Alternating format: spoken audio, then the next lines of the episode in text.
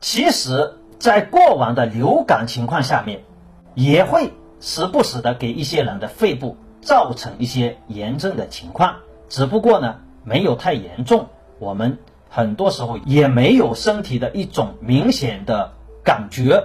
于是呢，身体就帮我们慢慢的给治愈了。其实造成白肺的原因有很多种，那么我们刚才谈论到，其中有一个原因是温度的差异，也就是说，北京以及北方这些地方冬天寒冷度比较大，而且比较干燥；广州那一些南方的地方相对来说温度要高一点，而且湿度也会相对要大一点。那么关于这个结论，到底有没有什么科学依据呢？其实。在之前早就有研究，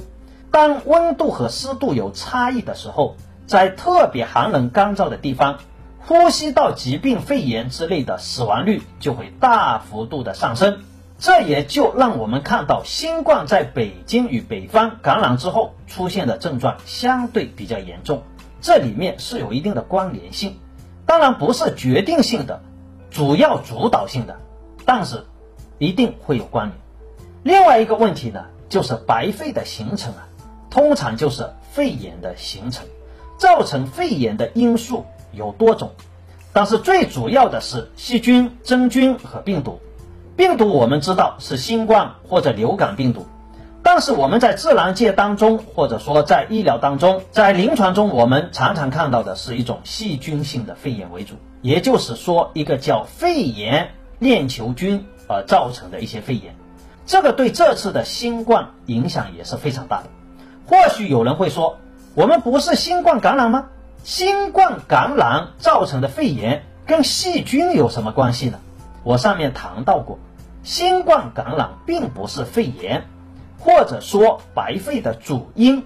我给大家谈一份报告，在《微生物学》二零二一年七月二十号的时候发表过一篇文章。就是关于新冠感染与细菌感染的问题。这份报告研究了新冠相关的细菌感染的原因和后果。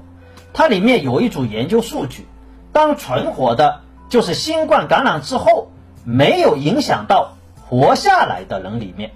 大部分的人是没有细菌感染的。但是在新冠感染的那一些没有活下来的死亡的人数里面。有一半的人并发了细菌感染，这是为什么呢？因为当患者新冠感染了之后，患者的肺部的环境改变了，这个时候患者的免疫力也下降了，那么细菌性的肺炎被感染的机会就会上升，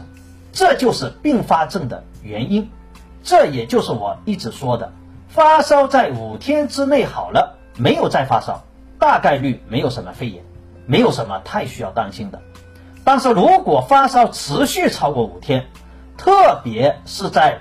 第五六天的时候，这个发烧一下子又上升了的话，此时一定要引起重视，肺炎的概率会很高。那么在这种情况下，就不是自己随便吃点抗生素的药物就可以的，就需要去医院。肺部炎症呢，并不可怕。但是细菌性的并发感染确实会是一个比较严重的问题。